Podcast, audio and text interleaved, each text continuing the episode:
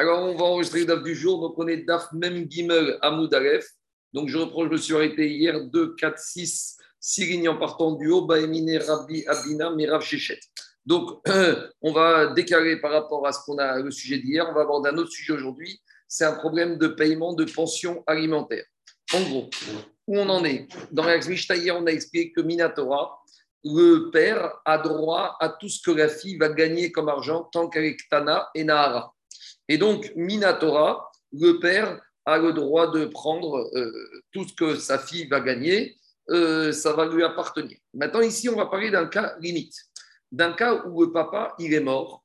Et maintenant, qu'est-ce qui se passe? Lorsque le papa, il s'est marié, il a donné écrit ketouba à sa femme. Mais dans la ketouba, au-delà des droits et des devoirs de la femme, il, marque aussi des dispositions, entre guillemets, testamentaires sur qui va se passer s'il va mourir. Et dans la Ketouba, il précise, le papa, c'est une Ketouba standard, que les filles qu'il va avoir auront le droit de manger, de, de, s'il vient à mourir, ces filles-là auront le droit de prendre sur les biens du père de l'argent, même si elles n'héritent pas. C'est vrai que les filles n'héritent pas Minatora, mais ici, le père ne veut pas que les filles se retrouvent à la rue sans rien manger. Donc, le père précise dans sa ketouba que quoi? Que s'il vient à mourir, elles vont prendre une partie de l'héritage pour se nourrir. Quelle quantité, quel salaire, je ne sais pas, ça, il faudra définir.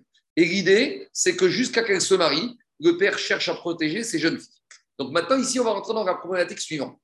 Quand le père est vivant, il nourrit sa fille, il s'occupe d'elle, mais la Torah lui a donné un droit de toucher de récupérer tous les revenus de la fille. Maintenant, puisque le père a prévu que s'il vient à mourir, la fille aura le droit de se servir sur l'héritage auquel elle n'a pas le droit, donc elle va diminuer l'héritage des garçons pour manger. Ça, c'est prévu par le papa dans l'Aktuba bien avant. Alors, est-ce qu'en contrepartie, les frères vont dire à la fille Bon, bah, tu te sers de notre héritage pour manger très bien, mais si tu travailles, si tu gagnes l'auto, eh ben, ça vient pour nous. En gros, est-ce que le même système qu'il y a chez l'entre-père et la fille, est-ce que ce système va se reproduire si le père vient mourir entre les frères et la fille, jusqu'à que la fille vienne à se marier C'est ça ce qu'on va étudier aujourd'hui. Donc, dans les mots, ça donne comme ça. Baemine Rabbi Abina Mirav Bat Anizonet Minachi.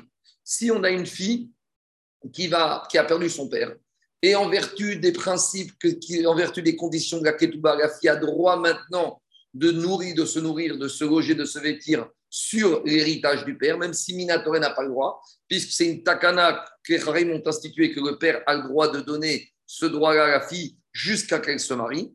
Alors, en contrepartie, demande la Gmarama, Seyadea, Rémi, est-ce que maintenant, si elle travaille en plus, alors, est-ce qu'on va dire, bon, ben, elle prend l'héritage pour se nourrir, en plus elle travaille, ce qu'elle travaille, elle peut le mettre dans son compte en banque. Bim, comme Avkaime, on peut dire que ici les frères se, substituent en droit et en devoir au père. De la même manière que si le père était vivant, elle se nourrit du portefeuille du père, mais en contrepartie, ce qu'elle travaille, ça va pour le père. Donc on va dire copier-coller. De la même manière, ici, elle se nourrit de l'héritage du père qui appartient au garçon, donc qu'elle va travailler, ça va revenir au frère, au ou peut-être l'odame. Peut-être ça n'a rien à voir. Pourquoi? Parce que quand le père est vivant, elle se nourrit de l'argent du père, donc qu'est-ce qu'elle bosse? C'est normal que ça aille pour le père. Tandis que Acha, mais ici, elle ne se nourrit pas de l'argent des frères. C'est vrai que c'est l'argent des frères, mais avant que ce soit l'argent des frères, c'était l'argent du père. Donc Acha, la ou Mitzana, elle ne se nourrit pas directement de l'argent des frères. C'est vrai que cet héritage, maintenant, il se trouve chez les frères, mais cet héritage, avant d'être chez les frères, il était au père. Donc, comment ça se passe ici Voilà la question que Rabbi Avina il a posée à Rav Alors, juste une précision Tosfot nous explique que la question, c'est la suivante. C'est sûr que Minatora, le les frères n'ont aucun droit sur le salaire de la sœur. Et ça, on l'apprendra d'un passouk tout en bas de la page où on verra que la Torah, elle a donné au papa le droit d'avoir la rémunération de sa fille, mais la Torah n'a pas donné au frère le droit d'avoir la rémunération de sa fille. Et donc, explique Tosot, toute la question ici, toute la question ici, c'est uniquement, c'est uniquement Est-ce que les Chachamim, comme ils ont institué que dans la Ketouba, le papa va prévoir que la fille a droit de continuer à vivre sur héritage, alors peut-être en contrepartie, par effet de justice, les Chachamim, ils ont aussi prévu que en contrepartie, si la fille, elle travaille, eh ben, ce salaire, il va aller pour les frères. Donc, toute la question, explique Tosot, ce n'est pas Minatora, c'est Midera Est-ce que les Chachamim, ils ont été dans une sorte de donnant-donnant entre le fait qu'on a prévu que la fille a droit de se nourrir sur héritage alors en contrepartie, ce qu'elle travaille, ce sera pour les frères. Ou peut-être non. Peut-être que les Khamim, ils ont donné un droit à la fille, mais que si en plus de ça, elle travaille, eh ben, elle garde ça sur son compte en banque. Voilà la question de l'Agmara expliquée par Tosfot. Est-ce que c'est clair ou pas? Oui, sauf si le père n'a pas n'a rien stipulé. Non, mais que les frères. supposant, supposant que le père n'ait rien stipulé. Non, non, non, non, même sans stipulation. C'est stipulé, c'est stipulé, c'est une ketouba classique. C'est une takanat rachamim que dans n'importe quel ketouba, il doit avoir cette mention-là. Ah, d'accord. On dit comme ça. La mention, il est écrit Banan Nugvan. Le papa, au moment où il se marie, il dit Si je vais avoir des filles, des Yavun Inun Yehun Yadvin Beveti il y a deux choses qui sont fixées. Les filles auront droit d'habiter dans ma maison, ou mitzad minechasai, et c'est Rachid qui explique ça. Et elles auront droit de se nourrir ad des tilkerun et gouvrin, jusqu'à qu'elles soient épousées par des maris. C'est-à-dire que ça, c'est une, une, mention de base dans la ketouba, que le papa, il s'il va mourir et qu'il laisse des filles qui ne sont pas mariées, elles auront deux droits. Les frères vont pas dire à la fille dégage de la maison, il y a une plus-value, on va la vendre et puis toi, on va te trouver un petit studio. Non, elle peut rester habitée dans la maison. Les frères n'ont pas le droit de vendre la maison. Deuxièmement, elles pourront prendre chaque mois sur l'héritage un salaire, euh, une rémunération pour pouvoir se nourrir. Et ce qu'on dit nourrir, c'est se vêtir, etc. etc. Donc ça, c'est pas, David, une possibilité. C'est une takanat que c'est comme ça. C'est bon? Oui. je, continue. Alors, Agma, cherche à amener une preuve. Et pour répondre à cette question, est-ce que la fille, elle touche l'argent de l'héritage, est-ce qu'en contrepartie, ce qu'elle travaille va aller au frère ou pas? L'Agma amène une preuve de la veuve. Alors, on sait également que la veuve, à nouveau, il y a des, euh, mentions expresses dans la Ketouba qui prévoient, qui régissent l'utilisation des fonds de la veuve après la mort du mari. Et à nouveau, Rachid nous ramène que dans la Ketouba, le, monsieur, le mari, quand il épouse une femme, il lui écrit qu'elle aussi, elle aura le droit de vivre dans la maison du défunt et elle aura le droit également de prendre, de se nourrir sur l'héritage du défunt. Donc prenez par exemple le cas classique, un monsieur, il était marié avec une première femme, il a eu des enfants d'un premier mariage, après je ne sais pas quoi, il a divorcé ou quoi, il s'est marié avec une deuxième femme. Et maintenant, il est mort. Alors, classiquement, on connaît ces histoires, jusqu'à aujourd'hui, ça existe.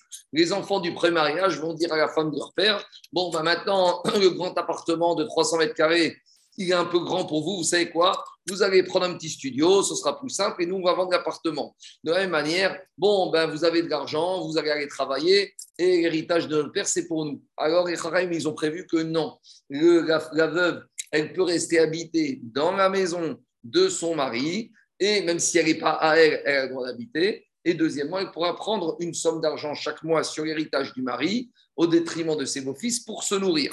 Donc, c'est un peu la même sorte de, takana que les Rachamim, ils ont institué pour la veuve vis-à-vis comme pour la fille. Alors, on va essayer de comparer, voir si ça marche dans le même cas. Amare Tanitua. Dans la Mishnah, on enseigne La veuve, elle a le droit de se nourrir et de prendre l'héritage des orphelins. Mais si la veuve, en plus, elle, si la, et si la veuve, elle va travailler, alors à ce moment-là, à qui va aller le salaire, le salaire de la veuve? Le salaire de la veuve va aller aux enfants de son mari. Pourquoi? Parce que puisqu'elle prend l'héritage pour se nourrir, alors si elle bosse en plus, elle ne va pas gagner des deux, des deux côtés. Donc, Agmara, elle cherche à prouver. Si tu vois que dans la veuve, c'est comme ça, elle se nourrit, mais son salaire va chez les frères, chez les enfants. Alors, de la même manière, la fille qui a perdu son père, elle va pouvoir se nourrir sur l'héritage, mais en contrepartie, si elle travaille, ce salaire ira aux frères. A priori, la comparaison, c'est la même. La comparaison, elle n'est pas bonne. Il y a une différence. On rentre dans la psychologie du mort, le mari, le papa. Le mari, lui, dans le cas de sa femme, il n'est pas intéressé à ce qu'elle gagne outre mesure. Lui, ce qu'il veut, c'est qu'après sa mort, elle ait une vie décente. Donc lui, il a dit, je suis d'accord pour qu'elle se nourrisse, qu'elle habite sur mes biens, mais une fois qu'elle a sa maison, une fois qu'elle a de quoi manger, si elle va gagner, ben ça, ça ne m'intéresse pas qu'elle gagne des milliards, donc cet argent, il va retourner chez les enfants. Ma chienne, qui est un père vis-à-vis de sa fille, il est intéressé non seulement à ce qu'elle ait une sécurité de l'habitat, une sécurité alimentaire, et en plus, si à part ça, la fille, elle travaille et qu'elle gagne de l'argent et qu'elle peut mettre de côté, eh ben, il sera content de cela, le papa. Donc peut-être que la, comparaison s'arrête là, où l'objectif du papa vis-à-vis de la fille et de la veuve sont différentes. Là où sur la veuve, ce qui le préoccupe, c'est uniquement une sécurité au minimum alimentaire et de l'habitat, alors que pour sa fille, il sera super content si sa fille, à part le fait de pouvoir se nourrir et habiter sur la caisse de l'héritage, elle pourra en plus épargner, mettre de côté un peu d'argent. Donc, on n'a pas la réponse à notre question parce que la comparaison s'arrêtera. La psychologie d'un papa vis-à-vis de sa fille ou vis-à-vis de sa veuve n'est pas la même. Demande la Gemara, en plus, on peut expliquer hein, 50 000 raisons, qu'une veuve, bon, ben, elle n'a plus besoin d'argent, puis de toute façon, il n'espère pas qu'elle va se remarier, tandis que sa fille, au contraire, si elle peut mettre de l'argent de côté, ben, ça lui permettra peut-être de se marier plus facilement.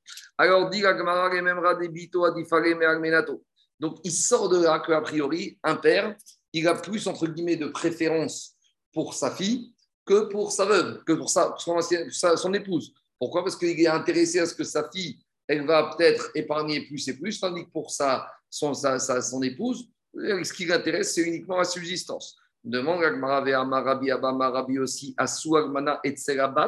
Kebat. Pourtant, Rabbi aussi, il a dit comme ça.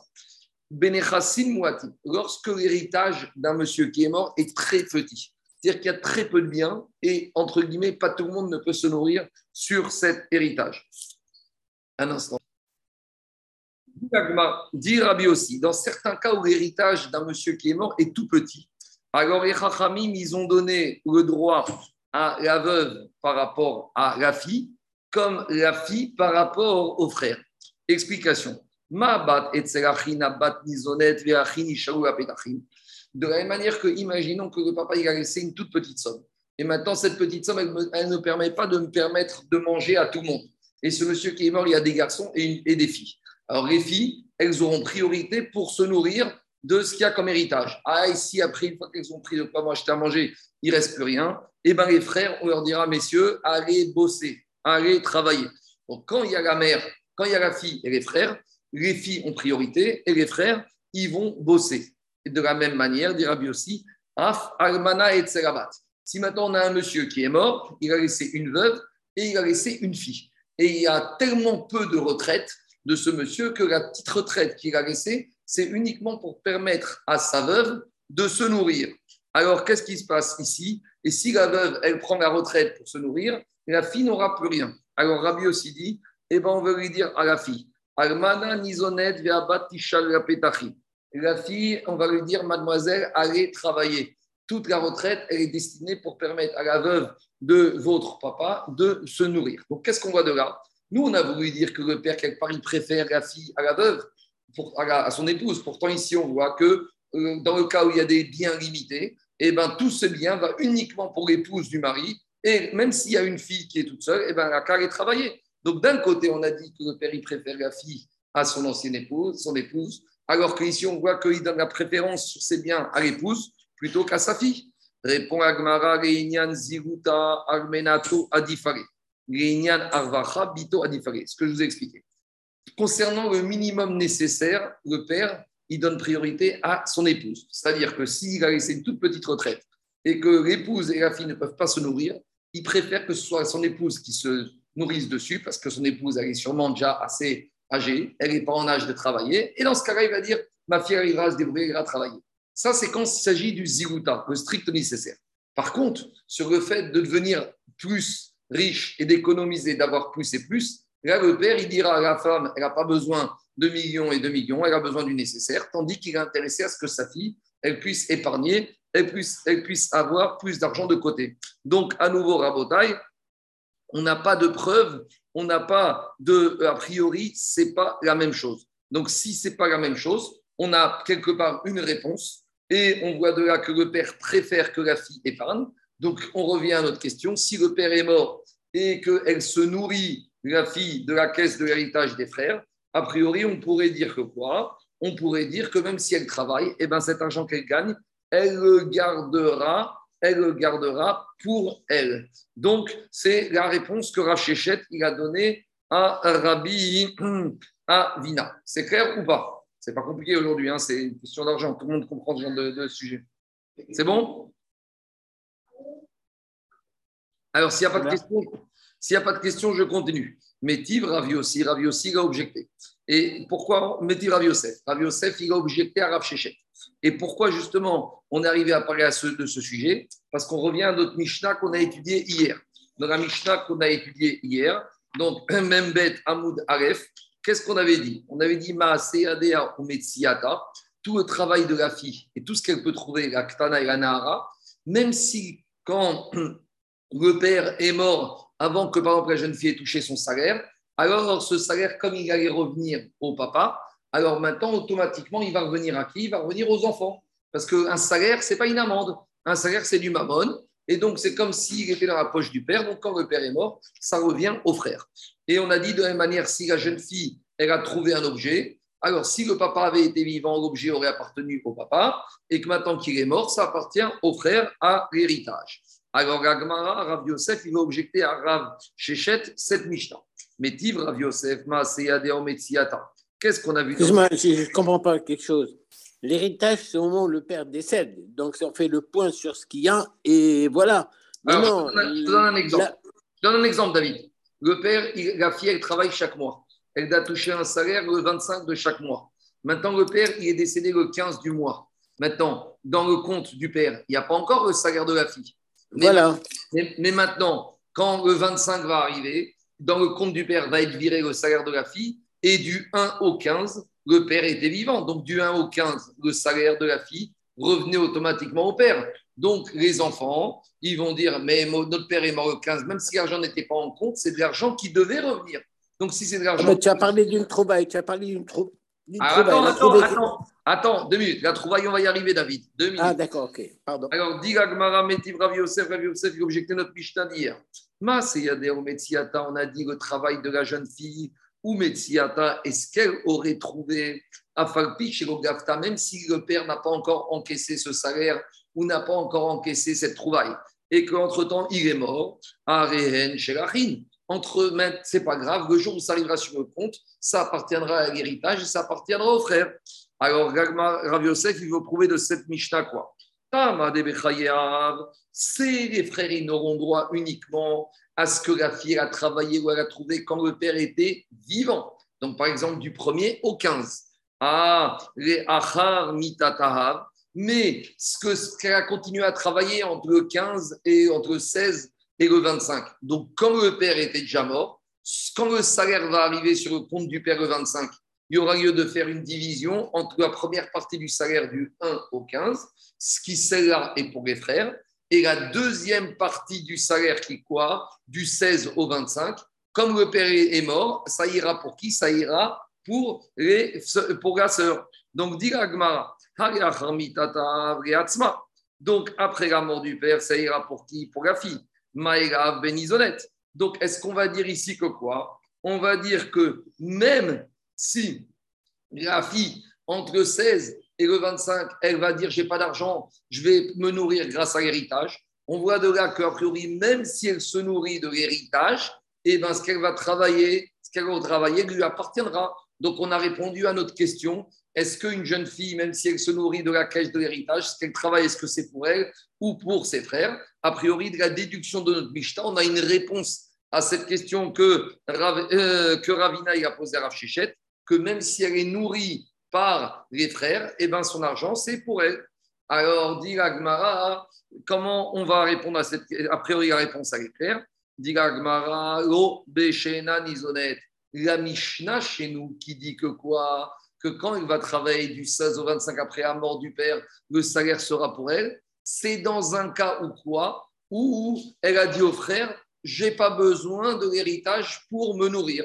Donc, qu'anirait que dans ce cas-là, ça, c'est évident. Dans le cas où elle ne se, sert pas sur l'héritage pour se nourrir, il n'y a aucune avamina de dire que non seulement elle ne se sert pas, en plus elle va travailler pour les frères. Ça, c'est sûr que non. Mais en tout cas, peut-être que la Mishnah parle dans un cas où elle ne se nourrit pas de la caisse de l'héritage. Et donc, c'est évident. Mais on n'a toujours pas la réponse à notre question que dans le cas où elle se nourrirait de la caisse de l'héritage, Est-ce que son salaire irait pour elle ou irait pour les frères? Demande la Gemara, Si tu me dis que la Mishnah parle dans un cas où elle ne se nourrit pas de la caisse d'héritage et que la Mishnah vient me dire que ce qu'elle travaille, c'est pour elle, c'est évident, c'est pas shoot. Il n'y a aucun louche. Qu'est-ce que veut me dire la Mishnah? La Mishnah va me dire le père est mort, elle ne touche à rien d'héritage pour se nourrir et en plus, ne vous inquiétez pas, ce qu'elle va travailler, c'est pour elle. Mais est-ce qu'on avait pu avoir une avamina que dans le cas où elle ne touche à rien de l'héritage pour elle, et en plus elle bosse, ça va être pour les frères? C'est quoi On n'est pas des communistes? C'est quoi ça? Alors, dit Gemara, quel est le chidouche? Dit la et même d'après la vie le plus extrémiste, entre guillemets, qu'on a dans a et qu'un maître, il peut dire à son esclave, tu sais quoi, tu mets mon esclave, mais je te nourris pas. Débrouille-toi pour aller manger. Alors, dit même d'après cet avis, qu'un maître, il pourrait toucher le travail, le fruit du travail de son esclave, et avec tout ça, il pourrait dire à son esclave, je te connais pas, va à la soupe populaire, moi, j'ai pas le droit de te nourrir. Même cet avis-là, d'après qui, dans quel cas il parle, c'est uniquement un maître juif vis-à-vis de son esclave cananéen. Mais un maître juif vis-à-vis de son esclave juif, il ne peut pas lui dire tu bosses pour moi et je ne te nourris pas. Donc, même d'après la vie le plus extrémiste, on voit qu'il est modé que quoi Qu'un maître juif, il ne peut pas dire à son esclave juif tu bosses pour moi, mais je ne te nourris pas. Alors, Bito, Sheken, Bito, a fortiori que vis-à-vis de leur sœur, les frères ne pourront pas dire tu sais quoi notre sœur, on t'aime beaucoup. Non seulement tu ne touches pas l'héritage, mais en plus que tu bosses, c'est pour nous. C'est évident que ce n'est pas possible. Donc la question, c'est la suivante. Si on dit que la Mishnah chez nous parle dans un cas où la fille n'est pas nourrie par ses frères, et la Mishnah vient me dire que ce qu'elle travaille, c'est pour elle, c'est ah, j'ai besoin d'une Mishnah pour me dire ça, c'est pas, il n'y a pas shoot, c'est évident. Donc forcément, forcément, il faut dire que quoi? Il faut dire que peut-être la Mishnah parle dans un cas où elle se nourrit de l'héritage, et malgré tout, elle peut garder ce qu'elle a travaillé pour elle-même. Donc, a priori, on a la réponse à notre question. Alors, mais, là, la, situation, la situation n'est pas comparable. Pourquoi la situation n'est pas comparable? Parce, que c'est la fille qui renonce délibérément à son droit alimentaire sur la succession, alors que les c'est le, c'est le patron qui lui dit Je te nourris pas. J'entends, mais c'est un évêque d'Ivry c'est un évêque qui s'est vendu qui renonce à sa liberté. Donc l'évêque d'Ivry renonce à sa liberté, il accepte de travailler pour son maître, mais en contrepartie, il va manger. Et, le maître ne peut pas lui dire Tu bosses pour moi, tu renonces ta liberté, je ne te donne pas à manger. Donc si on voit déjà que même la vie le plus extrémiste, il te dit que quand un maître, il ne peut pas dire à son esclave juif Tu bosses pour moi et tu ne tu manges pas, a fortiori qu'un frère ne pourra pas dire à sa sœur, des frères ne pourront pas dire à leur sœur tu ne manges pas de notre héritage et tu travailles pour nous. C'est l'esclavagisme. Une sœur, c'est pas une servante. L'esclavagisme, peut-être, et encore, d'après un seul avis dans ma Sechet Gitin, uniquement entre un maître, entre un maître et un Eved Kenani. Mais tu vois, même vis-à-vis d'Eved Ivri, ça passe pas, va Chomer dit Mishnah, que vers une sœur, ça passe pas. Donc, de deux choses une. Soit la Mishnah, parle dans un cas où elle touche l'héritage, elle se nourrit de l'héritage et elle travaille, elle garde pour elle, on a la réponse à notre question. Ou soit on va dire que la elle parle dans un cas où elle ne touche pas de l'héritage. Et alors là, on ne comprend plus quel est le de la. Si elle ne touche pas l'héritage, quel est le de nous dire que quoi? Que la jeune fille, elle va garder son salaire pour elle. Amaraba Barbara il dit non, il y a un chidouche. L'onitzrecha ha adafa. Ha adafa, c'est quoi? Imaginons qu'on a une, cette fille, elle travaille à Londres dans la finance et elle touche des primes exceptionnelles. Alors, on aurait pu penser comme ça. Si la fille, elle n'a pas de quoi manger, alors elle va toucher l'héritage et elle va travailler pour les frères. Maintenant qu'elle a de quoi manger, elle va dire aux frères, je ne veux pas de votre argent, mais ce que je travaille, c'est pour moi. Alors, peut-être qu'on pourrait dire, ce, que je travaille, c'est pour moi, il ne va pas être illimité. Si par exemple, je dis n'importe quoi, elle touche 50 000 euros par mois, les frères vont lui dire, écoute, tu as besoin de 20 000 euros pour vivre. Alors, 20 000 euros, d'accord, c'est normal, tu les gardes pour toi. Mais 30 000 euros, alors c'est pour nous. Kamashmaran que non. Kamashmaran que ça, c'est l'esclavagisme. Et entre juifs, il n'y a pas d'esclavagisme. Et à partir du moment où la fille, elle a renoncé au, à se nourrir de l'héritage du père, alors par conséquent, Déborah, par conséquent, qu'est-ce qui se passe? Si elle a renoncé, tout ce qu'elle touche, même à Adafa, même si elle touche des sommes démesurées, ce sera pour elle. Et ça, on avait besoin d'un ça, ça apparaît, ça apparaît parce que la décision de ne pas manger des frères ne lui appartient qu'à elle. Donc, les frères ne peuvent pas lui dire on ne te nourrit pas. Donc, la décision de ne pas être nourri par des frères lui appartient. Donc, tout ce qui va de l'autre côté, ça lui appartient aussi. Ça a l'air. Euh, non, mais Il n'y a, qu'une, il y a qu'à elle qui appartient. À elle, elle, renonce à son droit alimentaire sur la Voilà, c'est la seule. C'est pas les frères qui lui refusent. Le, ils n'ont pas ce choix-là, eux. Mais elle a le choix de renoncer. J'entends. Mais à partir du moment où quoi? À partir du moment où, si le père avait été vivant, hmm, il n'y aurait pas eu cette discussion. La totalité du salaire de la fille aurait été acquis au père. Donc je pourrais dire maintenant les enfants, ils se substituent en droit au père. Ah, comme elle a renoncé, ce qu'elle touche, c'est pour elle. Oui, ce qu'elle touche, c'est pour elle, mais en quantité limitée, un train de vie normal. Et ce qu'elle touche de façon démesurée, le surplus, là, on revient au fait que les, les garçons se substituent en droit au père, et donc c'est eux qui vont toucher. À nouveau, on précise d'une jeune fille qui est Tana ou Nara. Une fois que la jeune fille est Boguerette, ni le père. Oui, elle fait ce qu'elle veut. Mais on ne peut pas substituer, même si le père, on ne peut pas substituer les frères au père par rapport à un enfant. C'est pas du tout la même euh, équivalence. C'est pas possible. Alors maintenant, tu peux dire comme ça.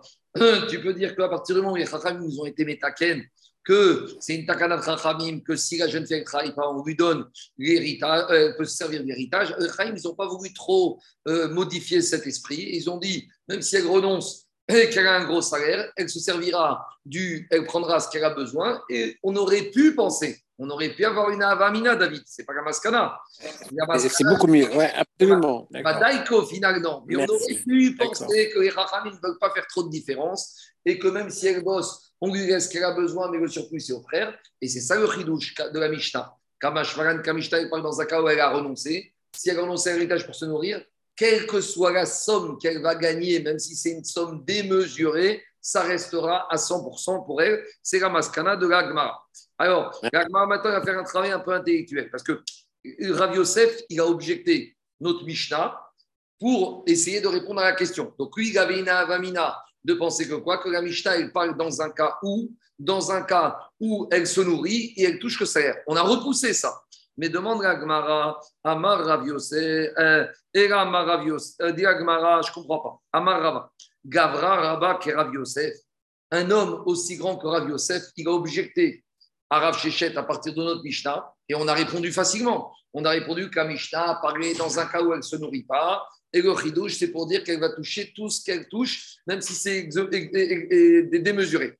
Donc Agma, il dit, mais comment Rav Yosef, qui est grand, on a vu hier, Rav Yosef, il était quoi? Il était Sinaï, il avait une connaissance encyclopédique de Mishnot ou Comment lui, il a pu objecter cette Mishnah? Et alors que la réponse était tellement simple. Demande à Gmara, Marava, Gavra, Kerav Yosef, Goyada de Dafa. Ne savait-il pas que à cette question, on va répondre que la Mishnah parle dans un cas où le salaire de la fille est démesuré et il se sert de cette Mishnah, Veka motiv tiufta, et il pose une question Vadaï que si la réponse est si facile, Rav Yosef n'avait pas posé la question. Et en fait, dit en fait, ce qui préoccupait Rav Yosef, ce n'était pas cette Mishnah chez nous. C'était autre chose par rapport à cette Mishnah. Et Rav Yosef, matnitin gufa kashari. Ce qui dérangeait Rav Yosef, c'était la Mishnah elle-même. Parce que dans la Mishnah, et maintenant je reviens à David on a parlé de deux notions d'argent de la jeune fille. Dans la Mishnah, on a dit le travail, le salaire de la jeune fille, ou Metsiata, et ce qu'elle a trouvé. Tout ça, ça appartient au père tant qu'il est vivant, et quand il est mort, ça appartient à, à elle. Et ce qui appartenait au père, ce qu'il aurait touché quand il était vivant, ça appartient au frère, mais ce qui est après, donc du premier au 15, tant que le père est vivant, tout ce qu'elle aurait touché ou trouvé, ça appartiendrait au frère, et après la mort du père, ça appartiendra à la fille. Et là, Rav Marava te dit que pour Rav Yosef, dans la Mishnah elle-même, il y a un problème. Parce qu'ici, on a parlé de deux choses de la fille ce qu'elle a bossé et ce qu'elle a trouvé. Et la Mishnah a dit ce qu'elle a bossé et que le père n'a pas encore eu le temps de récupérer parce qu'on n'a pas exigé le paiement. C'est par exemple la fille, elle est salariée. alors le père n'a pas encore eu le temps, avant de mourir, de demander au patron de sa fille de lui payer le salaire. Donc là, je comprends cette notion que le père n'a pas encore eu le, droit, le temps d'exiger. Pas? Magnifique diamant. Alors là, dans ce cas, je ne pourrais pas dire que quoi? Je ne pourrais pas dire là, je pourrais dire qu'il y a une notion d'exigibilité. Mais quand la jeune fille, la Michel dit, elle a trouvé quelque chose, à qui tu veux venir demander la chose? À qui tu veux exiger la chose? Alors, dis la Gemara, demande la Gemara. Euh, Rav Yosef, c'est ça qui lui posait le problème. Le travail de la jeune fille, est-ce qu'elle a trouvé? Quand tu me dis que le père n'a pas encore eu le temps avant de mourir d'exiger, mais quand la fille a trouvé une montre dans la rue, tu veux que le père ait exigé la montre à qui?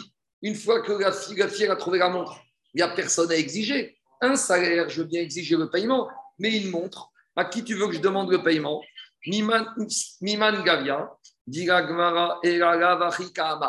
Donc c'est ça qui dérangeait Rav Yosef dans la lecture de la Mishnah.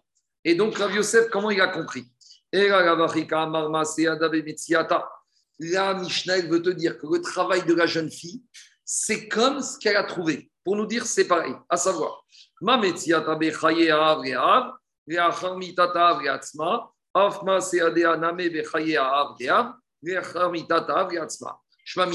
de la même manière que la trouvaille de la fille.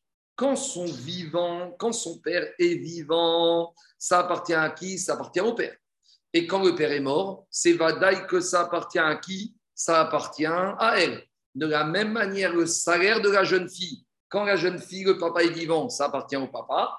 Et quand le papa est mort, donc du 1er au 15, ça appartient au papa. Et donc, si le papa est mort, ça appartiendra au frère. Mais la cote-part du salaire du 16 au 28, que le père est mort, ça appartiendra à qui maintenant? Ça appartiendra à la jeune fille.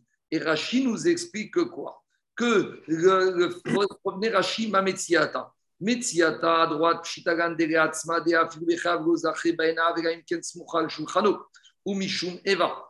Alors, Rachi ramène que même du vivant du père, normalement, Minatora, quand une fille elle a trouvé un objet, ça appartient pas à son père.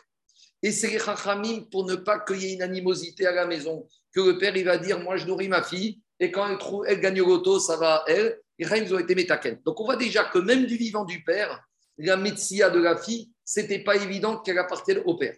Alors avec tout ça, on va dire D'accord, c'est vrai. Sous-entendu, mais une fois que le père est mort, va d'aille que ça appartiendra à qui? À la fille. Et donc Rav Yosef, il nous dit que toute la Mishnah qui a comparé la trouvaille de la fille au au, salaire de la fille, c'est pour nous dire ça fonctionne de la même manière.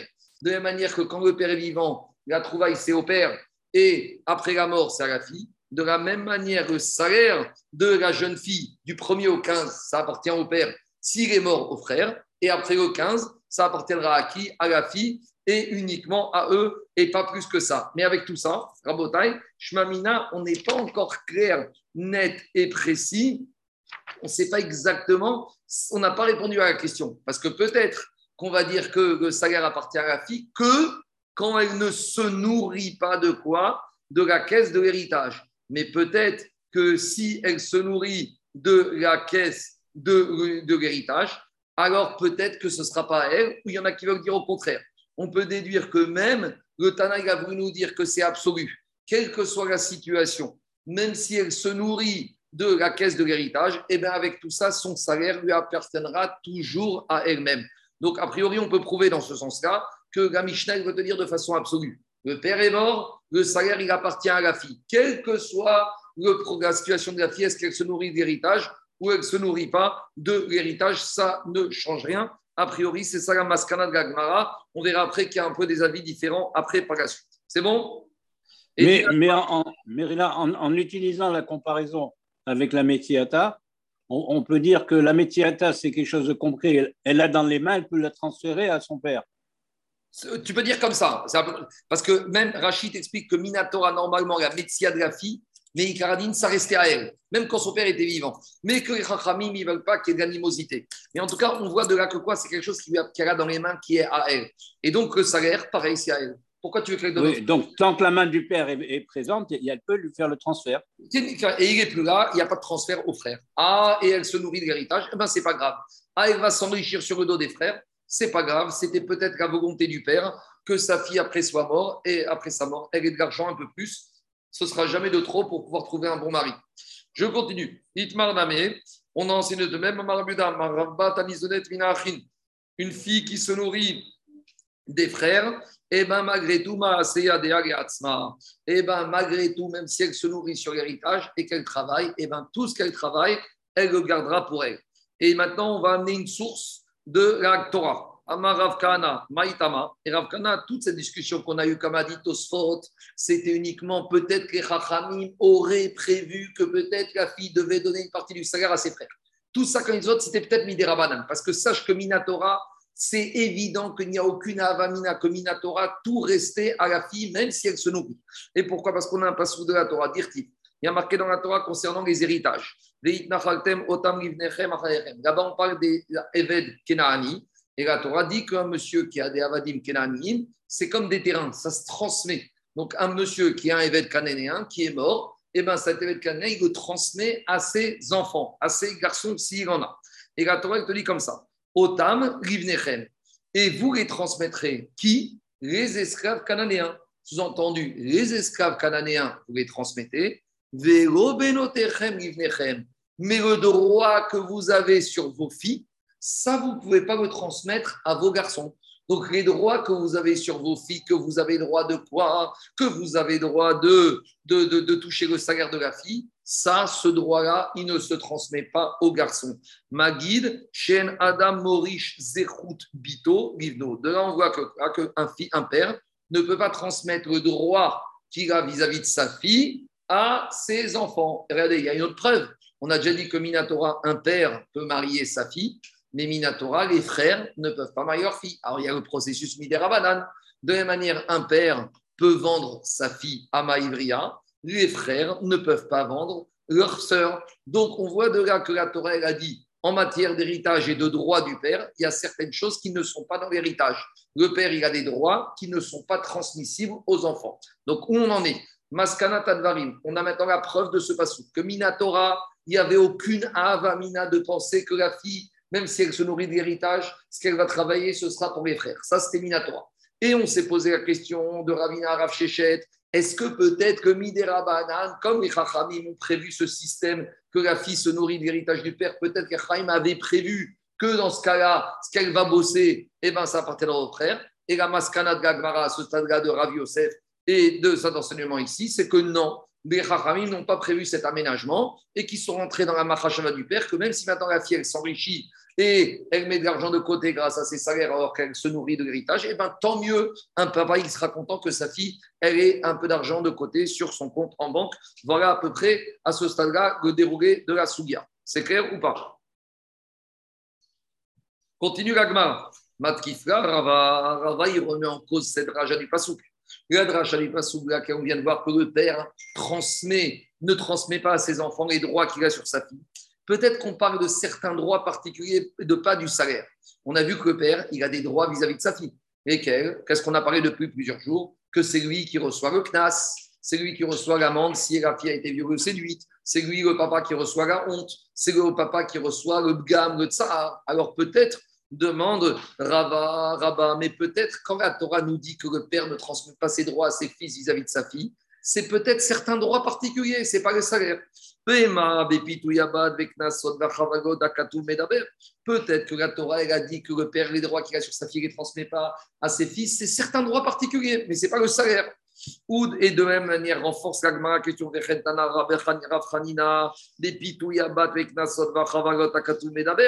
Peut-être que quoi?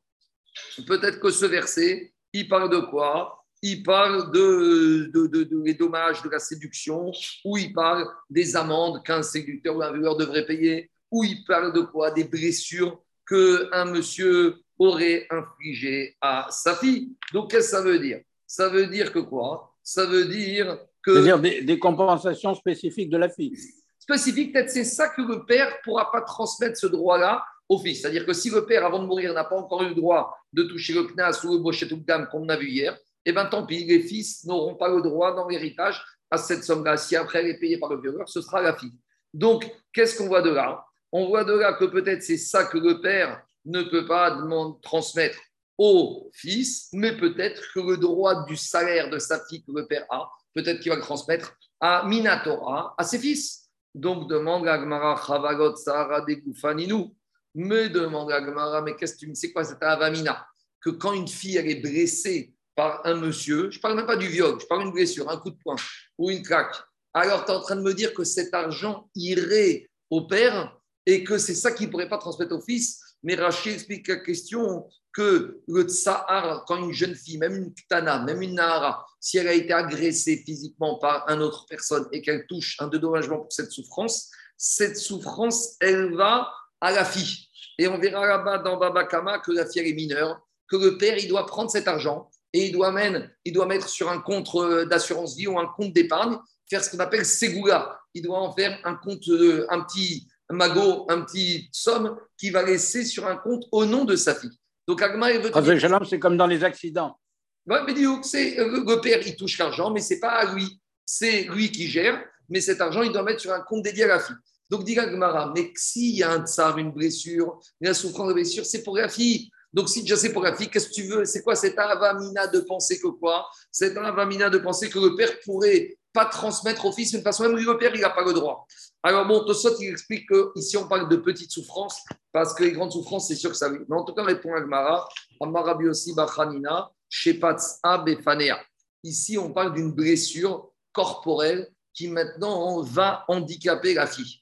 Explication, cette fille avant, elle va être blessée par exemple à la main et elle ne pourra plus faire de la couture. Alors le père, il est perdant ici, parce que le père, normalement, il avait une entreprise de textile, et c'est sa fille qui travaillait pour faire les travaux de retouche. Et donc maintenant, quand elle a été blessée par un monsieur, sa fille, elle ne peut plus faire le retouche. Fait le retouche, il n'y a plus personne pour faire pour travailler au magasin. Donc c'est qui qui perd? C'est le père qui perd. Donc cette souffrance, cette dégradation, cette blessure, à qui on va payer le dédommagement? Au père. Et donc peut-être c'est ça que quoi Peut-être c'est ça que la Torah voulait dire. Ça, le père, il ne transmettra pas au fils. Mais revient la question de Rava. Peut-être que la Torah, elle ne permet pas au père de transmettre ses sommes spécifiques au fils, mais peut-être le salaire de la fille, le père, il peut le transmettre à ses fils. Donc, ça, c'est la question de Rabat. Donc, où on en est là On reste avec deux opinions. Il y a une opinion qui dit que le père, il ne peut pas transmettre le droit qu'il avait sur le salaire de sa fille à ses fils. Quand il est vivant, c'est au père. Quand il est mort, c'est à la fille, quelle que soit la situation, même si la fille, elle touche l'héritage. Et on a cette objection de Rabat qui, du Passou qui te dit non, peut-être que le père aurait pu transmettre ce droit-là de toucher le cerf de sa fille à ses fils. Et donc, on ne sait pas comment on tranche la Donc, Agmara nous ramène Amar Rav Zera Maravatama, Rav Rabizera Maravatama, Rav Batanizonet Minachi. Premier avis, c'est l'avis de Rav qu'une fille qui se nourrit de l'héritage des frères, et eh bien avec tout ça, tout ce qu'elle travaille, ce sera pour elle. Et il se base sur le pasouk, quand la Torah dit qu'un papa peut faire hériter l'argent à ses fils, Otam Rivnechem.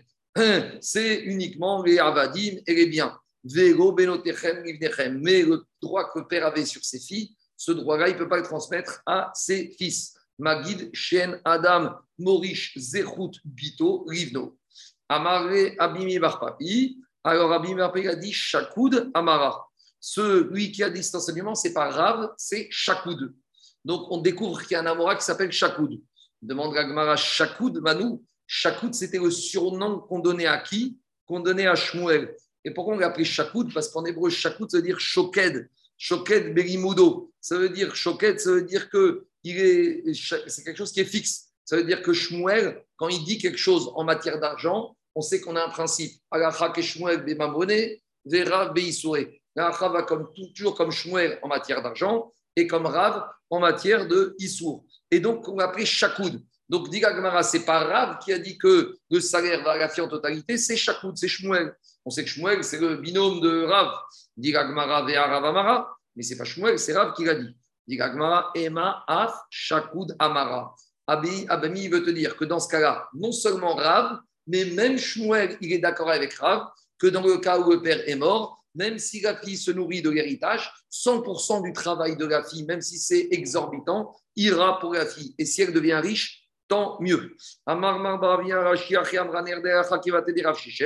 Donc, dit Agmara que hum, elle ramène un avis contraire, que comme Rav que si la fille elle bosse, elle se nourrit de l'héritage, le travail va pour les frères. Et Ravashi Amar, Ravashi dit non, Agacha Kevat Rav, Agacha, elle va comme Rav, que même si la fille elle se nourrit de l'héritage, le travail de la fille, c'est pour elle. Et ce droit sur le salaire n'est pas transmissible du père au frère. Et Agmara tranche définitivement que la va comme Rav. Donc on résume la discussion. Minatora, c'était évident que les frères n'avaient rien droit au salaire de la fille, même de leur sœur, même si elle se nourrit de l'héritage.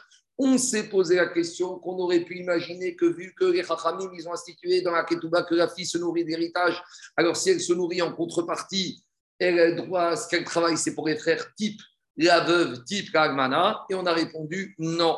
La, tout, la veut apprendre que tout ce qui est après la mort du père, ça appartient 100% à la fille. Et si la fille, elle touche de l'héritage et en plus elle touche des salaires, et ben qu'elle gagne de l'argent et plus et plus, tant mieux pour elle. C'était la volonté du père. Le père, il est très content de tout ça. C'est bon? Il y a des questions?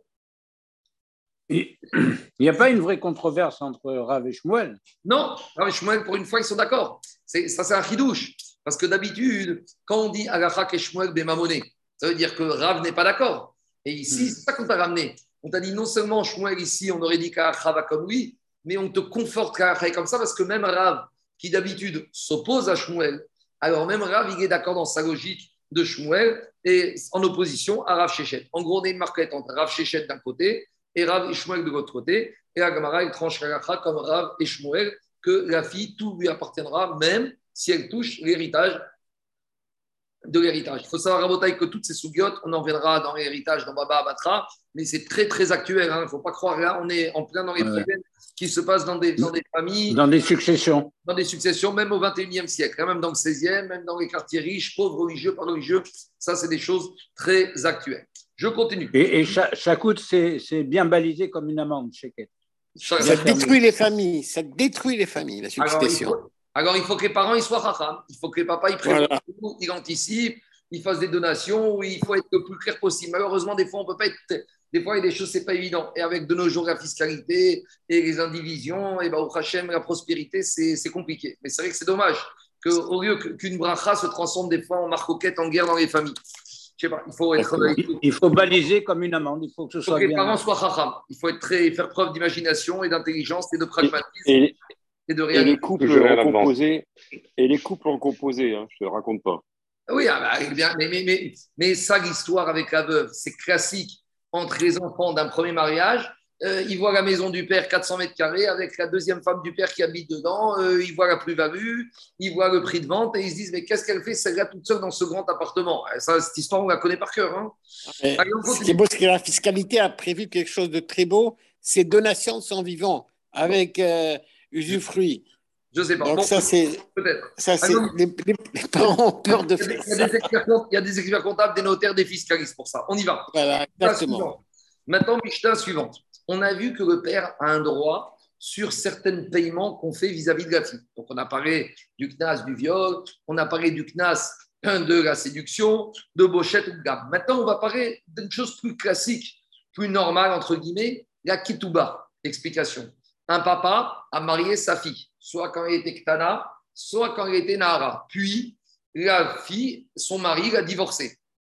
Des fois, le divorce peut avoir lieu juste après le fiançailles, des fois, le divorce peut avoir lieu juste après ou après le mariage, consommation du mariage. Donc, le mari va devoir payer une ketouba. On verra si c'est obligé après le fiançailles, mais en tout cas, dans le cas où il y a eu consommation de mariage, va dire qu'il y a une ketouba. Maintenant, on va se poser la question qui va percevoir l'argent de la ketouba Alors, si la jeune fille, elle est boguerette, on a déjà compris que quand la fille est boguerette. Marco, oui. Marco, quand, il y a le, quand elle est fiançailles, tu as la Kedouba en même temps? On va voir, on va voir. C'est ça que j'ai dit avec des pincettes. Ça va être la discussion. Ah oui, parce que... En gros, je vais te répondre, Zaki.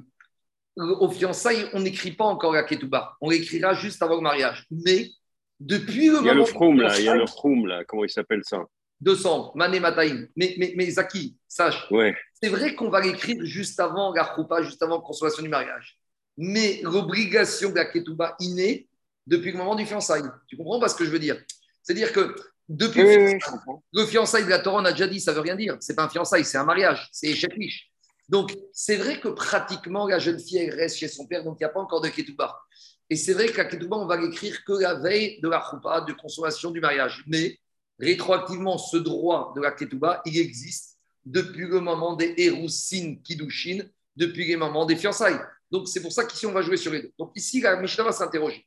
Est-ce que, ici, de la même manière que le père a droit au salaire, à la trouvaille, aux amendes vis-à-vis du fils, alors est-ce qu'on va dire de la même manière ici, qu'est-ce qui se passe? De la même manière, la Ketouba ici, ça va aller au père. Donc on y va. C'est clair, on parle, euh, c'est la suite logique? Les Horusines, c'est une ketouva verbale. Ça, c'est comme un word. Et Héroussine, c'est que quand un monsieur il donne Héroussine à une femme, il devient soumis à la takana des Chachamim qui devra lui écrire une ketouba. Alors même si l'écriture ne se fait pas tout de suite, l'obligation est, est- est déjà, d'ores et déjà présente. On y va. Mishta, Ameares et Bito. Si on a un papa, il a fiancé sa fille. Vegirsha, avant consommation du mariage, donc elle est femme mariée, même si elle habite chez ses parents, elle est, fiancée, mais sous-entendu minatoire. Alors maintenant, le fiancé, il a changé d'avis, il a divorcé. Après, ou Irsa Venitarmera. Et après, la jeune fille, à nouveau, le papa l'a refiancé. Et cette fois-ci, le fiancé, il est mort. Alors, Tuvata Shelo, il y aura deux ketubot. Il y a le premier mariage, fiançailles, divorce. Première ketuba, c'est pour le père. Et ici, Tanakama, il pense que deuxième refiançailles et deuxième ketuba suite à la mort du fiancé, deuxième ketuba pour le père. Donc ici, on a une ketuba au titre d'un divorce et une ketuba au titre d'un veuvage. Le Tanakama, il pense que les deux ketubot vont chez le père. Ici, il y a Vegirsha. Si maintenant le père a fiancé sa fille, puis il y a eu Nisouine, il y a eu mariage, puis elle a divorcé. À nouveau, ici, il a remarié, puis cette fois-ci, consommation de mariage, Venitarmera, elle est devenue veuve. Donc, mariage, puis divorce, consommation de mariage, Krupa, puis divorce, consommation de mariage, puis veuvage. Ktuvata, Shela. À qui ira la Ketuba Cette fois-ci, la Ketuba ira à la jeune fille qui est devenue maintenant divorcée et à nouveau à la jeune fille qui est devenue veuve. Pourquoi? Parce que tant qu'elle est que fiancée, elle reste encore dans le domaine du père. Donc, dans les deux premiers cas de la Mishnah, où elle n'a été que fiancée, elle reste à la maison, il n'y a pas eu de consommation, même s'il y a eu divorce, elle n'a pas encore été émancipée de chez son père, donc le père reste le récipiendaire logique et légitime de la Ketouba. Ma chienne, Ken, dans le deuxième cas de la Mishnah, où elle a été mariée. Donc, mariée, c'est-à-dire qu'elle a quitté le domicile de ses parents. Elle habite avec son mari. Il y a consommation de mariage, elle vit une vie maritale. À ce moment-là, elle est déjà sortie du domaine du père. Et même si elle est Ktana, rappelez-vous, on appelle celle-là, on a vu dans Ibamot, Yetoma Bechayavia. Elle s'appelle orpheline du vivant de son père. Orpheline au sens où elle n'a plus d'autorité, elle n'est plus dans le carcan paternel. Donc ici, elle a été. Là, là, Marco, on ne parle pas de Nahara, là. hein. On parle même d'une ktana, a priori. A priori, on peut même parler d'une ktana ici. C'est ça le chidouche. D'accord? C'est pas moi. C'est qui qui a parlé? C'est Alain ou Jacob? C'est qui qui a non, parlé non, c'est moi. Zaki. Zaki? Oui. Alors Rachid te dit Bimena Rout Vekatnut Kamar. Cette Mishnah, parle non seulement Nahara, mais même une Ktana. Parce qu'on a déjà bien compris ça, Zaki. Une Ktana de 11 ans. Euh, je parle à l'époque d'Agmara, qui s'est mariée, qui a consommé le mariage, qui a vécu avec son mari. Si elle divorce, c'est pas la même chose qu'une Ktana qui n'a jamais traversé toutes ces situations. Donc, elle est ce qu'on appelle Yetoma Becher, elle est émancipée. Donc là, quand elle touche sa ketouba, c'est elle qui la touche. Donc je reviens au deuxième cas de la Mishnah. Ici avec Girsha, ici avec Nitarmera, Ktuvata Shera. La ketouba, ici, il y a deux ketouba. Première ketouba au titre d'un divorce suite à un vrai mariage. Deuxième ketouba suite à un veuvage, suite à une consommation de mariage. Dans les deux cas de figure, ça va à la petite fille ou même à la jeune fille. Rabbi Yehuda Omer, Rabbi Yehuda il sur ce deuxième cas. Arishona Sherav. Rabbi Yehuda, on verra pourquoi. Il te dit non. Dans le deuxième cas de la Mishnah, premier mariage et divorce, la ketouba, elle reste au papa, même si elle s'est déjà émancipée. Par contre, quand elle se remarie et elle est veuve, il y a une deuxième ketouba. Là, Rabbi Yehuda, il est modé que la deuxième ketouba ira à qui? Ira à la fille. Donc, Rabbi Yehuda, il est chorek avec Tanakama sur le premier, sur le deuxième cas, dans la première situation, suite au premier mariage, puis au cas de divorce. Amrougo et Chachamim, ils ont dit, on ne te comprend pas, Rabbi Houda. Même dans ce cas, deuxième cas de la Mishnah, dès qu'elle s'est mariée, Engeavia, Reshuba, dès qu'elle s'est mariée, le père n'a plus aucune autorité sur elle. Donc, si après le divorce, elle aurait dû prendre sa ketouba avec elle, on attend Agmara pour comprendre la position de Rabbi Yehuda. D'abord, Agmara, elle nous refait une remarque. Rappelez-vous, dans Yebamot, on avait parlé d'une discussion qu'on a une femme, ce qu'on appelle katranite. Il y a des femmes, malheureusement, euh, quand elles se marient avec des maris, les maris, ils meurent. Donc, on s'est posé la question combien de fois il faut que cet épisode, cet événement se reproduise pour que cette femme n'ait plus le droit de se marier? Et en fait, ça revient à une question classique dans tout le chasse. À partir de quand il y a chazaka, il y a répétition d'une chose qui est présumée que maintenant elle est perpétuelle. Est-ce que c'est deux fois ou trois fois? Donc, nous, on a toujours dit que c'est trois fois, mais on a aussi expliqué qu'il y a un avis qui s'appelle Rabbi, qui dit qu'une femme qui qui, qu'un événement qui se produit deux fois, il est présumé cet événement être récurrent. Donc, d'après Rabbi, une femme qui a, euh, qui a perdu deux maris, celle-là ne pourra plus se remarier. Et donc, dit Gemara, c'est pour ça qu'ici, dans le premier cas de Mishnah, on n'a pas parlé de mariage, mort, puis mariage, puis mort. On a parlé mariage, divorce et mariage, mort. Parce que si on avait parlé mariage, mort, mariage mort, cette femme n'aurait plus le droit de se remarier. Et c'est ça que dit Agma. ici avec ici avec Nitarmera. C'est pour ça qu'Amishler a parlé de mariage et de divorce, de mariage et de veuvage. Aval Nitarmera très Mais imaginons que cette femme s'était mariée une première fois que son mari était mort, que son mari, après s'était remariée une deuxième fois que son mari était mort. Tout Soubé elle n'aurait pu plus se remarier. Donc ici, cette Mishnah est venue nous donner cet enseignement qu'après deux fois, après deux fois, cette femme est réputée katranite, meurtrière. Et donc, en fait, on, le chidouche de la Mishnah, c'est qu'il vient nous dire qu'on pense comme Rabbi.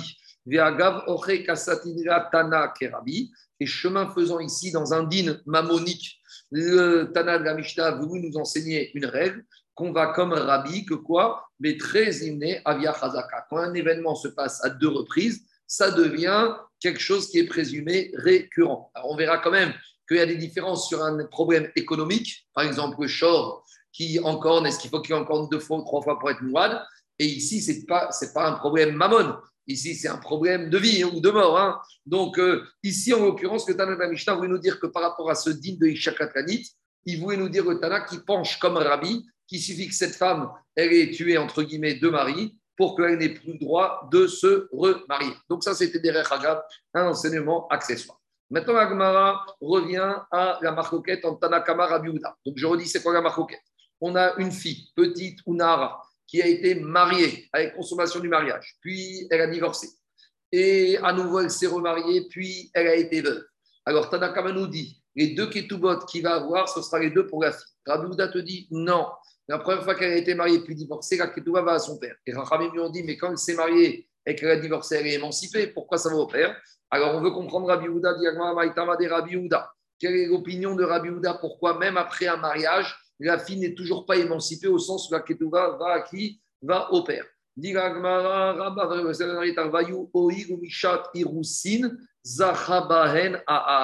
C'est vrai, et là on arrive au point Zaki. Quand est-ce que l'obligation de la ketouba va naître? Au moment où on écrit, au moment où il y a déjà engagement. Explication.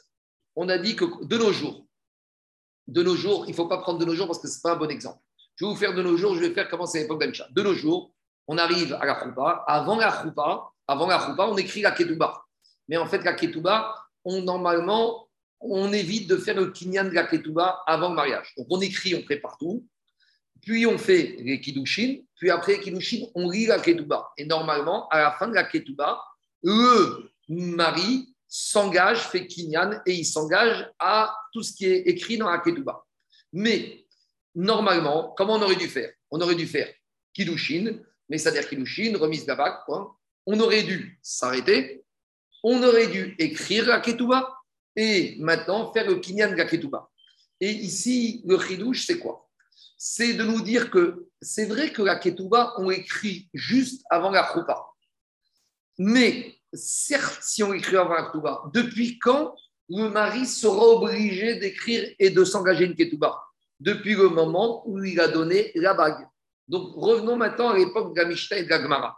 On se fiançait le 1er janvier ou le 1er Rosh Chodesh qui se Donc on se fiance. On n'écrit pas encore de ketouba. Quand est-ce qu'on va faire la ketouba Au moment de la choupa, dans six mois, Rosh Chodesh Nissan.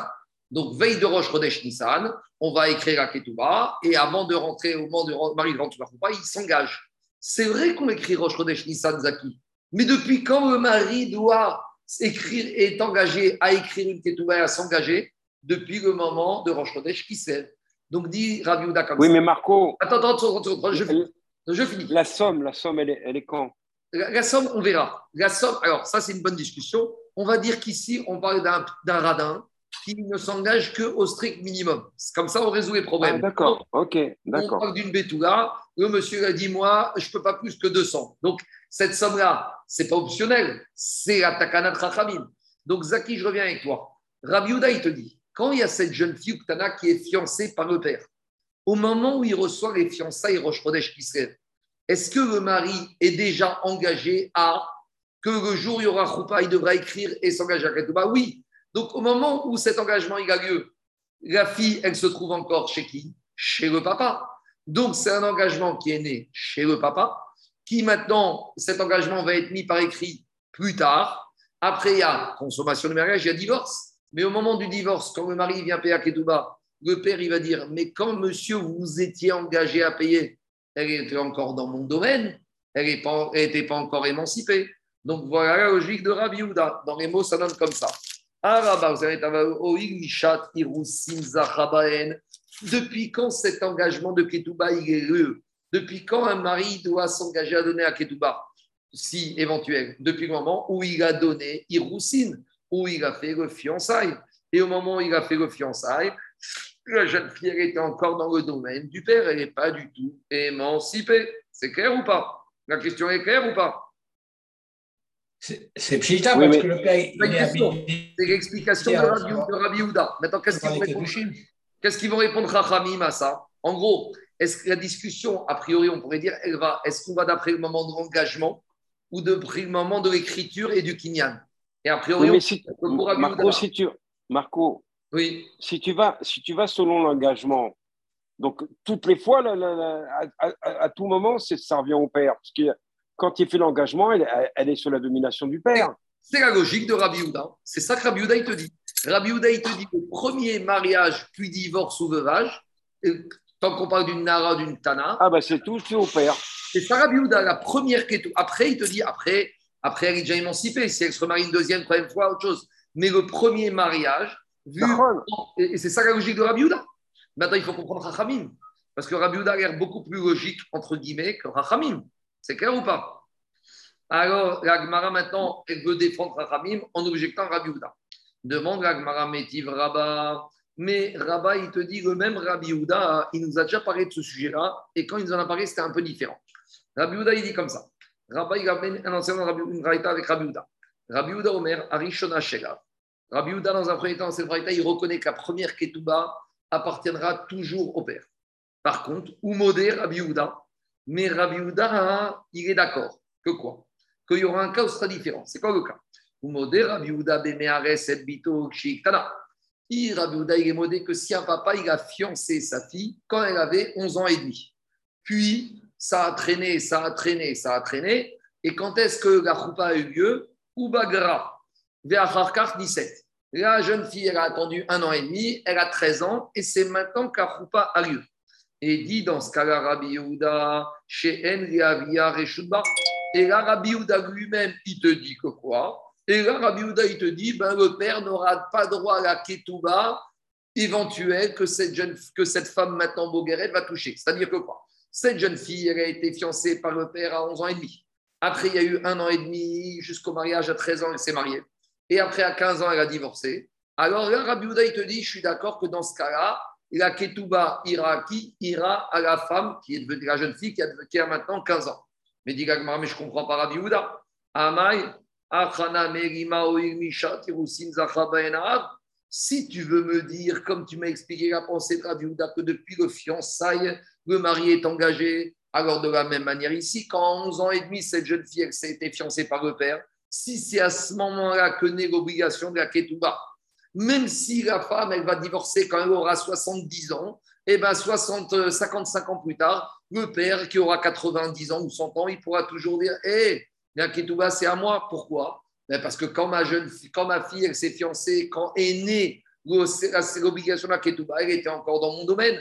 Et on voit que Rabbi Houda ne pense pas ça. Donc, si on explique Rabbi Houda en disant que pour Rabbi Houda, celui qui perçoit la ketouba, c'est le père parce que la est obligé, est un engagement depuis de fiançailles, on ne comprend plus Rabbi Houda. On a Rabbi Houda de notre Mishnah qui dit ça, et on a Rabbi Houda de la Braïta qui dit pas la même chose. Donc, forcément, si on a une contradiction sur Rabbi Houda, c'est qu'on a mal expliqué la pensée de Rabbi Houda. Donc, si on a mal expliqué la pensée de Rabbi Houda, il faut revenir en arrière, il faut expliquer différemment Rabbi Houda. Et c'est ça que la Gemara, elle change, elle fait marche arrière.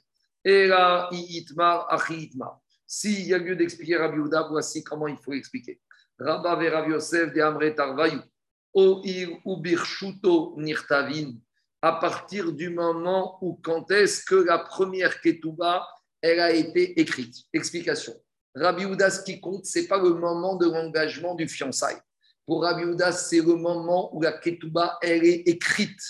Or, quand elle est écrite, ça va dépendre quel âge la jeune fille est là. Donc, dans la Mishnah, Rabbi Houda, il parle dans un cas où la jeune fille elle a été fiancée à 11 ans. Là, il n'y a aucun engagement potentiel, peut-être, il n'y a rien. Maintenant, quand elle va se marier, elle a 11 ans et demi. Donc, la veille du mariage ou au moment du mariage, quand elle est écrite, elle est encore à 11 ans et demi dans le domaine du père. Donc, le père, il a un droit indéfini, illimité sur cette ketouba. Ça, c'est Rabbi la Mishnah. Par contre, Rabbi Braïta, il te dit comme ça. Quand la jeune fille a été fiancée par le père à 11 ans et demi, puis on a attendu qu'elle soit boguerette 13 ans pour faire le mariage, ça veut dire qu'on a écrit la ketouba quand? La veille du mariage. La veille du mariage, la fille, elle a déjà quel âge? Elle a déjà 13 ans. Elle est déjà indépendante. Donc, si elle est déjà indépendante, donc par conséquent, quand elle a été écrite, ça appartenait déjà à qui? À la fille. C'est pour ça que le père n'a droit à rien. Donc on est revenu en arrière et on a expliqué pour Rabbi Houda ce qui compte, c'est quoi? Ce qui compte, c'est le moment où on écrit la ketouba. On fait arrêt sur image. Si à ce moment-là, la fille est encore Ktana alors cette ketouba, appartiendra à vie au père. Si au moment où on écrit la ketouba, la jeune fille est déjà boguerette, elle est déjà émancipée, même Rabbi Houda sera d'accord, ça appartient pas au père. Ça, c'est Rabbi. Et Chachamim, ils te disent non, ce qui compte, c'est pas ni l'écriture, ni l'engagement. Ce qui compte, c'est la perception. À quel moment la jeune fille, va toucher à Ketouba. Et donc, les Chachamim, ils te disent, une fille qui a été fiancée uniquement, alors quand elle va la toucher, comme elle n'a jamais quitté le domicile du père, ça appartient du père, c'est le premier cas de la Mishnah. Mais par contre, une fille qui a été fiancée, puis qui a été mariée, elle est sortie de chez le père, et que maintenant elle est divorcée ou veuve, même si elle est divorcée ou veuve, à partir du moment où elle est payée, elle est déjà émancipée, Chachamim te disent c'est ça qui compte. Donc voilà la maroquette entre Rabbi et Chachamim. Pour Rabbi ce sera toujours le moment d'écriture qui fera foi est-ce que la fille est autonome ou pas. Et pour Chachamim, ce sera le moment où il y a le paiement de la ketouba. Et si au moment où la toi est payée, elle a déjà été mariée, vivant, maritalement, et sortie du père, alors là, dès qu'elle sort du père, elle est émancipée, même si elle est encore tana. Voilà la maroquette par rapport à ça. je vais m'arrêter là pour aujourd'hui. Et bien, on continuera demain avec, euh, on continuera avec des acquis, le problème du paiement. Est-ce qu'il s'agit de Ketouba de 200, de 300, de 400, de 500 Tout ça, Bezrat Hashem, on verra demain. C'est bon?